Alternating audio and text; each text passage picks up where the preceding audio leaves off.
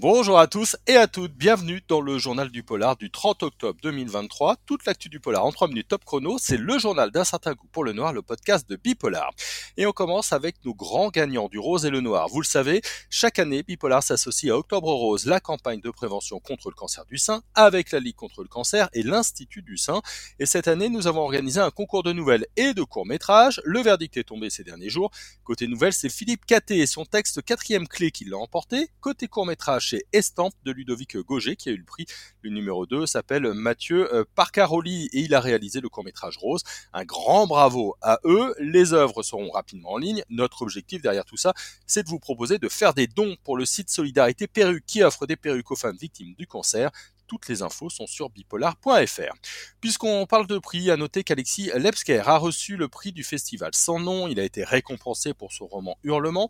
C'est une jolie histoire avec euh, le festival. L'année dernière, il avait déjà eu un prix, le prix des médiathèques, pour son roman Les Poupées. Du côté du festival de polar de Cognac, Christian Blanchard a lui reçu le prix du meilleur roman francophone pour Dix bonnes nuits. Sébastien Vidal a lui eu le prix des bibliothèques et des médiathèques pour Où reposent nos ombres. On parle euh, cinéma et série maintenant. On a la date pour la série sur euh, Paramount+, Tout pour Agnès. C'est une mini-série autour de la disparition d'Agnès Leroux euh, à Nice dans les années 70 avec Marie Zabukovec, Michel Larocque et Yannick Chouara. Elle sera diffusée sur Paramount+, le 1er décembre puis sur France 2 et France TV courant 2024.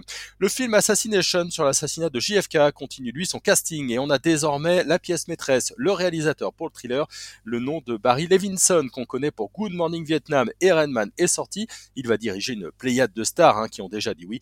Al Pacino, Vigo Mortensen, euh, Shia LaBeouf et John Travolta. Et puis on vous a mis en ligne la bande-annonce de Rien à perdre. C'est le nouveau film de Virginie Efira, l'histoire d'une mère de famille qui se bat contre la justice pour récupérer son enfant. Rendez-vous le 22 novembre prochain au cinéma. Un petit mot de notre programme pour finir. Ne manquez pas notre article sur Objectif Zéro d'Anthony McCartin. C'est un formidable roman plein de suspense. On vous donne trois bonnes raisons de le lire et il y aurait pu y en avoir beaucoup plus. Et puis on vous propose aussi de très chouettes articles hein, sur les séries et films Wilderness et Nowhere. Et enfin, on s'est fait plaisir avec Jérémy Gallet avec un podcast ciné entièrement consacré à Gremlins. C'est un film parfait pour Halloween en famille. Voilà, le journal du polar, c'est terminé pour aujourd'hui. Retrouvez-nous sur euh, bipolar.fr, sur un certain goût pour le noir, et puis sur nos réseaux sociaux, bien sûr, Facebook, TikTok, Instagram, Twitter et LinkedIn. Bonne journée à tout le monde.